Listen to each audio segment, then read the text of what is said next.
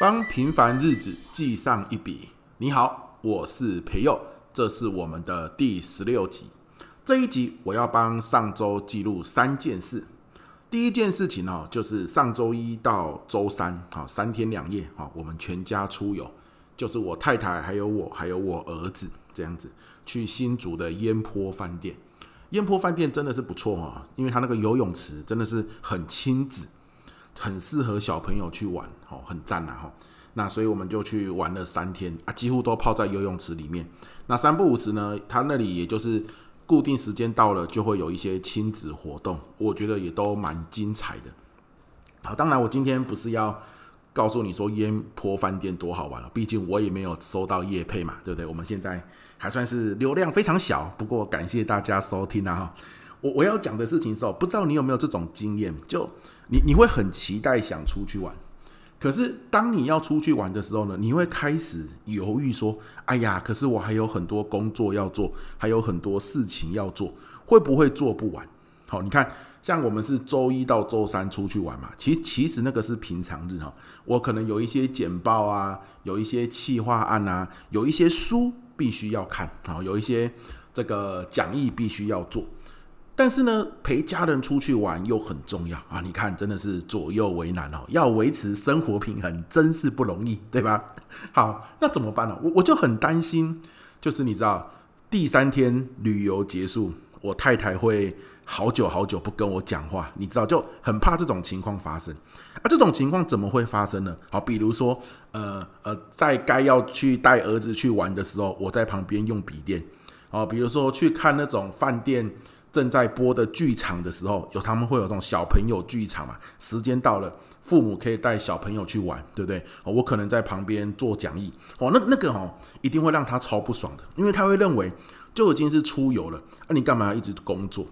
可是对我们来说，如果这个工作不做，等累积到礼拜三旅游结束再回家的时候，你可以想象那个压力很大嘛？你会礼拜三晚上睡不着，对不对？好，所以怎么办呢？我我每一次家庭出游都都有这个这个压力在哦。啊，我我记这一次我用了一招，我觉得效果不错啊，跟你分享。如果你每一次家庭出游的时候，也都会遇到跟我一样的窘境，好，这一招跟你分享了哈。这一招是这样哦，就是一定在出游的时候，还是把笔电带着，把工作带着，哈，你你不要骗自己了，你你就是很有压力，你就是很焦虑，你就是事情要做完才可以，对不对？你如果不做完哈，最后一天回家的时候，你根本是根本就不用睡，好，反而。这几天出游的这个好的回忆、好的兴致，都毁在最后一天回家的时候，你没得睡觉这件事情上面。好了，可能没得睡觉太夸张了，但是总是每次出游最后一天，你就开始压力很大嘛，想着回家要做这做那，对不对？所以笔电带着，工作带着啦，我都这样子想。然后呢，不要不要随时随地做，你你不要忍不住去做，那要怎么办？你都带着了，就会忍不住嘛。来，规划好一个时间。好，我我举个例子，比如说我就是早上六点我就会起床，因为我我我本来就是个早起的人啊啊！如果你是个晚睡的人，你就可以晚上他们都睡着之后，你起来做事情嘛。好啊，你不要做太久呢，好，要不然你会影响到接下来你的体力跟精神，一整天你也玩得不开心，对不对？像我就是六点做到六点半，好，笔电打开，孩子们都还在睡觉，老婆还在睡觉的时候。笔电打开，去那个饭店的商务中心嘛，就离开房间，然后开始做事情，然后开始回信，开始写 mail，开始做讲义，开始稍微设计一下 PPT。好，你有做事，你你就会觉得说啊，压力没那么大，对吧？然后呢，六点半到七点，因为我我的线上读书会，我们有一个小活动啦，就是每天六点半到七点，我们会一起晨读。所谓的晨读，就是我我只是上线，大家会看到我的脸。然后我也在读书，他们也读自己的书，在各自的房间里，然后就留言说声早安就好了。好，所以六点半到七点晨读，六点到六点半做事情。好，接下来你的焦虑感就会下降很多了，因为你做了一些事了嘛，你脑中有一些规划，你的进度不是零，哇，很开心。然后呢，七点到了，笔电盖起来，哈，直播关掉，然后回到房间，赶快就是刚好儿子也准备起床，要来去吃饭店的早餐，然后看那些他们的这个饭店的吉祥物，好，带一些早餐活动。诶，他们早餐活动也是带得很好玩哦。我儿子还举手抢答，得到了一支彩色笔，哇，宝贝着嘞！现在哦都放在他的书桌上，每天幼稚园下课回来就要看有没有不见，哦，还不错。那我这个时候就很参与了，因为我内心比较稳定了嘛。我已经早上六点到七点做了一些工作的事情。好，那小孩子中午也要睡觉，所以当他中午睡着之后，诶，我又有大概三十分钟来做事情。那老婆这个时候会去泡澡，有没有？我就有三十分钟。晚上大家睡着之后，我再做三十分钟。所以不要一次做太久，但是要有一个固定做事的时间，然后跟家人取得这个共识。好，所以就早上三十分钟，然后呢三十分钟直播。中午儿子睡觉，老婆去泡澡的时候再三十分钟。晚上他们都睡着之后，我再去商务会议室再做三十分钟。因为你玩也会累嘛，所以三十分钟你大概也到极限。好，我就觉得有点累了，那我就去睡觉。所以第三天旅游结束的时候，我的压力一点都不大，因为我每天还是有一个半小时的时间在做事情。可是呢，老婆跟小孩也很开心，因为我该陪他们玩的时候，也专心陪他们玩，没有在划手机，没有在讲电话，没有在处理工作的事情，因为我知道，反正固定时间到了，我就可以专注去处理事情。那玩的时候就专心玩，所以就留下很美好的家庭回忆。哦，那这一招也跟你分享，这样子，好，这个是记录的第一件事。那第二件事情要记录的，也是跟家庭出游有关哦，就是。有一天大概傍晚，很像是第一天去的时候吧。我们第一天去 check in 之后，它其实通常都是饭店都是三四点可以 check in 嘛。可是因为它是亲子饭店，所以哈，我们一一两点下午一两点就可以去了。去了之后，行李可以寄放在大厅，然后你就可以带小朋友去游泳了，或者是去玩他的游乐池、球池，好，或者去参加他们的亲子活动。所以我们就去参加亲子活动，玩球池。我们就想说，晚上吃完饭再来去游泳。所以第一天下午我们就去玩球池啊，玩他们的电动车啊，参加他们的这种亲子躲猫猫活动啊，或者亲子拼图活动，都还不错。好，那结束之后呢，回到饭店就想说，在饭店自己的房间里面也有一个小浴缸，就跟儿子泡泡澡。泡完澡就等着晚上我们要去吃饭店的 buffet，我们有预定。就在这个等的过程中，大概还有三十分钟左右。好，这三十分钟要干嘛呢？如果呢，你你不让儿子做一点事，他就会鬼吼鬼叫、大吼大叫。你知道小孩子嘛，很想要放电。那他只要鬼吼鬼叫，我太太就会跟着鬼吼鬼叫，因为就是被儿子的鬼吼鬼叫搞到受不了，对吧？好，所以这个时候我就会说，不然我们来看一下饭店的电视吧。我我我们很久没看电视了啊，就哎开个饭店的电视来看，一打开，哇！刚好在播猎人，猎人大家知道吗？就是大概在我国中的时候吧，开始播啊，很好看，我觉得是非常好看的一套漫画。好，就是主角就是小杰跟奇犽这样子。好，然后呢，播猎人中文版，很很后面很后面的一集了，大概已经到了那个虫，就是那个以后啊。然后虫王的那边，好，就是由虫可以变成超能力者那边了。好，如果如果你有看过，就知道我在讲什么了哈。啊，没看过，我快转这边。啊，总总之他看得懂了，你懂我意思吗？因为当他还小，他现在是中班嘛，他可能看佩佩猪看得懂，可是你让他看那种比较成人的卡通，他可能会看不懂那些主角在说什么。可是他竟然听得懂猎人的主角在说什么，哇！我一发现，原来他已经看得懂了。我终于不用再一起跟他看佩佩猪，看到睡着了，太开心了！我马上用手机连上我们的 Netflix，就他的电视可以投影，用手机的 Netflix 这样。然后 Netflix 里面就有猎人。好，如果你有 Netflix，很推荐你看啊。我就跟我儿子一起看了第一集，哇，他真的看得懂。所以从上礼拜到现在，我们已经每每每每一个晚上，我们都看三集啊，因为一集大概二十分钟而已，所以一个晚上大概就是看一个小时左右。然后他都看得懂，那我也好开心，因为重温猎人的的的这种美好的回忆。然后我发现猎人真的是很酷诶，因为以前我们国高中看猎人就是看一个刺激嘛，就像我儿子现在这样。那我现在隔了大概十年十几年重看猎人。我才发现猎人他其实是一个，为什么当初会觉得很酷？当初就只是觉得酷，现在才发现我们会觉得酷背后是一个很很重要的元素。那个元素是什么？我我我直接讲剧情给你听啊。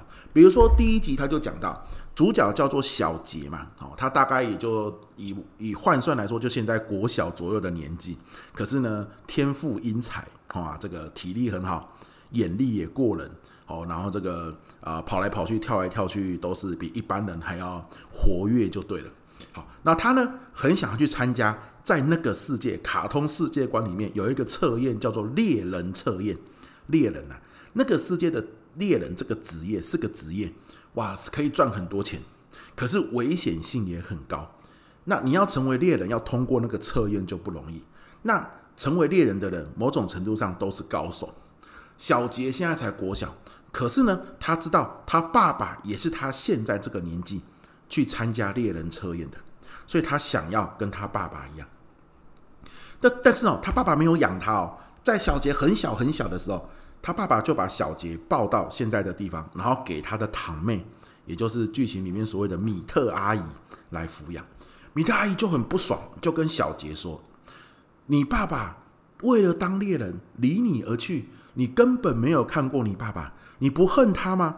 你不讨厌他吗？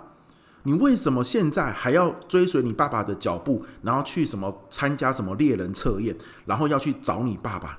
你应该要讨厌你爸爸，也讨厌你爸爸做的这份工作才对啊！好，这个米特阿姨会这样想哦，其实也是不忍心让小杰去参加猎人测验，因为很危险嘛。啊，他希望这番话可以打消小杰去参加猎人测验的念头。可是你知道小杰怎么说吗？小杰说：“我觉得哦，我爸爸宁愿把我放在米特阿姨你家里。”然后去参加猎人测验，那直到今天，他都在做猎人的工作，然后没有回来，那就代表猎人这个工作一定是一件有趣的事。我想要去看看我爸爸在做什么有趣的事情。各位，你听得说出来吗？就是他认为。每个人努力在前进，都是在找有趣的事情。我觉得这贯穿整个猎人的过程哦，就是每个角色他会愿意去做一件事，是他认为这件事情很有趣，对他来说很有趣，所以他去做。就像小杰可能在过程中遇到了一个很强大的对手，那要要跟他对打，有可能会死掉的那一种哦。要我们来说，要么就是很害怕，要么就是让自己变得。很有勇气，对不对？那小杰在要打之前手一直抖，那为什么手会一直抖呢？作者在漫画里面说，因为小杰很兴奋，他觉得很有趣，他想要享受这个过程。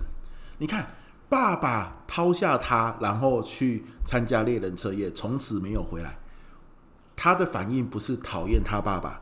或者是疑惑爸爸去哪里了，而是说爸爸愿意花那么多时间去做猎人这件事，一定是因为这件事有爸爸看见的乐趣在。我也想要去看看，让爸爸花那么多时间的一个工作，他的乐趣在哪里？哇！然后每一次他去参加的挑战，其他的主角在做的事情，也也都有他们自己认为重要的意义。好，比如说库拉皮卡。他所做的每个决定，所做的每件事，他都问自己是不是可以帮他的族人报仇。好，那个雷欧利也是另外一个主角，他所做的每件事，他都在问自己，好，可不可以救到人？因为他想要当医生。每一个角色都有他自己做一件事情背后的坏。前几年不是有一本书叫做《先问为什么》？当你知道做一件事情是为什么，你就会找到动力。但是呢，猎人这套这部卡通又告诉我们，这个为什么不用高大上？你看，小杰就是为了有趣而已。我们可以像雷欧利一样，他的为什么是想要救人。我做这件事可不可以救到更多人？哦，这个很高尚。可以像库拉皮卡一样，我做这件事情能不能帮我的族人报仇？这个都蛮高大上的。但是你也可以是我做这件事情有不有趣？好，你以这个为依归去做。那我觉得这个是蛮酷的一件事啊！我我觉得如果我儿子呃看这部卡通，我我就会慢慢的去去引导他，或是去问他说，为什么小杰会去做很多平常人不会做的事？我希望他自己也可以看到说啊，小杰是因为他做每件事情，他评判的标准就是有不有趣。那有一天他也可以问自己，我我要我要补习，我要读数学，我要去上云门舞集，好，我要去学游泳，好，那个它的为什么是什么？哦，它背后那个核心价值，他可以开始去探索。我我觉得这个是啊很赞的一件事情。好像我啦，我我我就问我自己啊，好，我就说，我就问我自己，我现在做的每件事，为什么我要去做它？好，其实哦，你问我我的梦想是什么？说真的，我讲不出来，因为我屏东乡下地方长大哦，也不是说乡下好或不好，而是在这个地方长大。每天柴米油盐酱醋茶，烦烦恼恼这些事也就过了一天，实在没有时间去想诗和远方。好，所以我们常常说，我以前读国高中的时候，最喜欢的是礼拜一到礼拜五呢，最讨厌的是礼拜六跟礼拜天呢。为什么？因为六日哈要去田里面工作，热得要死啊！一到五哈在教室里面还有电风扇可以吹。当然，现在更爽。现在听说还有冷气，对不对？以前最起码还有电风扇啊。可是六日去莲雾园里面，哈，去去忙那个我我我爸的泰国虾的虾池，那个都是直接太阳直接曝晒。你看现在我们每天的温度三十五六度，我爸跟我妈依然每天都跑莲雾园，那非常的热的一件事啊。好，所以我们哪有时间去想我我们到底梦想或是什么？每天被生活哦就熬得有点喘不过气来。哎呦，还要考试，对不对？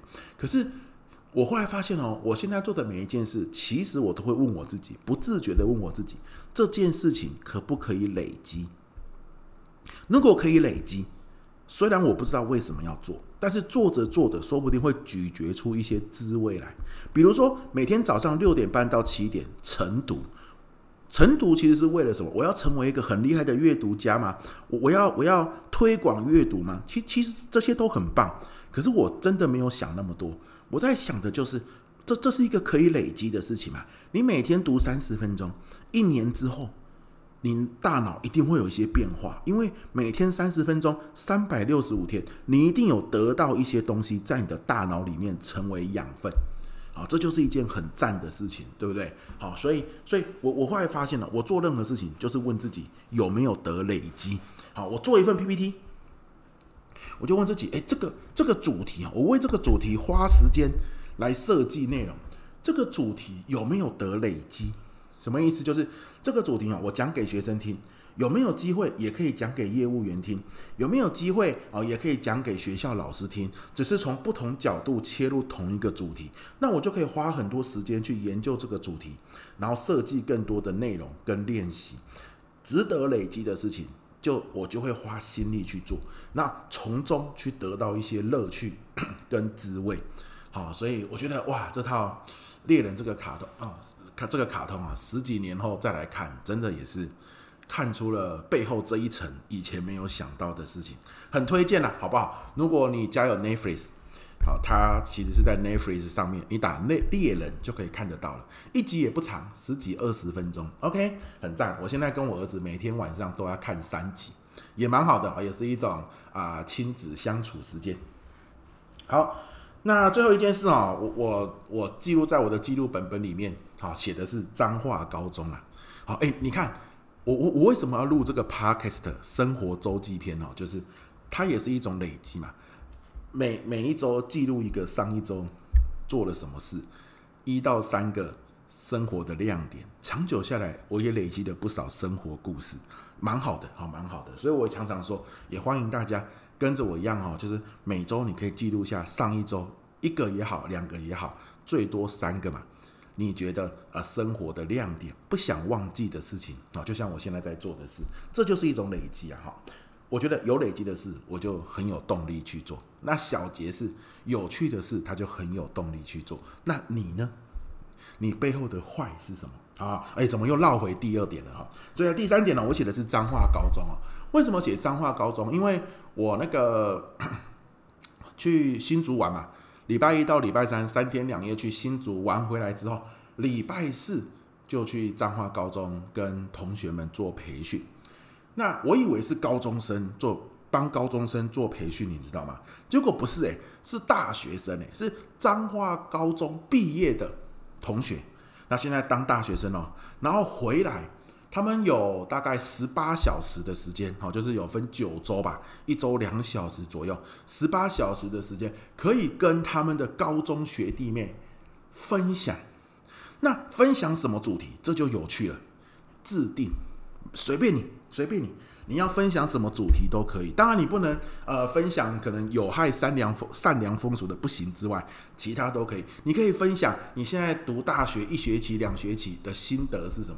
你也可以分享时间管理的技巧，好，你也可以分享目标设定的技巧，好，你也可以分享怎么样抗压，你也可以分享怎么样交到男朋友或女朋友，或是你也可以分享如何了解自己喜欢或热情的事情，五花八门呢，都有都有。然后我我我就去培训他们说，如果今天你上台教你的学弟妹怎么样，他们愿意听，然后听得懂，哦，这种课程设计啊，上台表达抓住注意力的方法这样子，啊，所以很酷，很酷。那也也因为这样子哦，就是让我知道说，诶，现在还有学校在做这样的事情，因为你知道，他们又他们又不用累积面试的资料。你如果说高中生自己开课，那可能是为了。什么学习历程档案嘛，对不对？他们是大学生了，可是呢，他们就是愿意无偿的回来，那设计课程回馈给他们的学弟妹，那自己的学长姐设计课课程讲给学弟妹听，听说回馈。那个回响都很不错，好，所以我是蛮惊艳的，很赞哦。所以如果你是因为我知道我的 Podcast 有蛮多学校的呃校长哈，或是主任都有在听啊哈，那三不五时也会私讯跟我说啊，从 Podcast 里面得到什么灵感，我我觉得彰化高中这一招很不错，好，也推荐给大家了哈，挺好的，挺好的。好，那这就是我们第十六集好的这个记上一笔。帮平凡日子记上一笔，这样子啊，感觉起来我上一周还蛮精彩的啊。最大的收获就是开始跟儿子一起看卡通，我我都已经规划好了呢。猎人看完了，哦，猎人看完要超久的哦，现在才刚看没多久而已。好，他们小杰才刚拿到猎人执照而已。好，那学会念能力啊，如果你有看就知道，这个才刚开始哦。看完之后呢，打算来看火影忍者。火影忍者看完之后呢，打算来看幽游白书。幽游白书看完之后呢，打算来看那个排球少年啊，真的是太多经典的卡通可以看了啦哈，所以就很期待接下来啊，每天都可以看跟儿子看卡通。好，那就这一集就到这边啊，希望这一集我记录的东西呢，也可以让你有一些灵感跟火花。那我们就下周见，拜拜。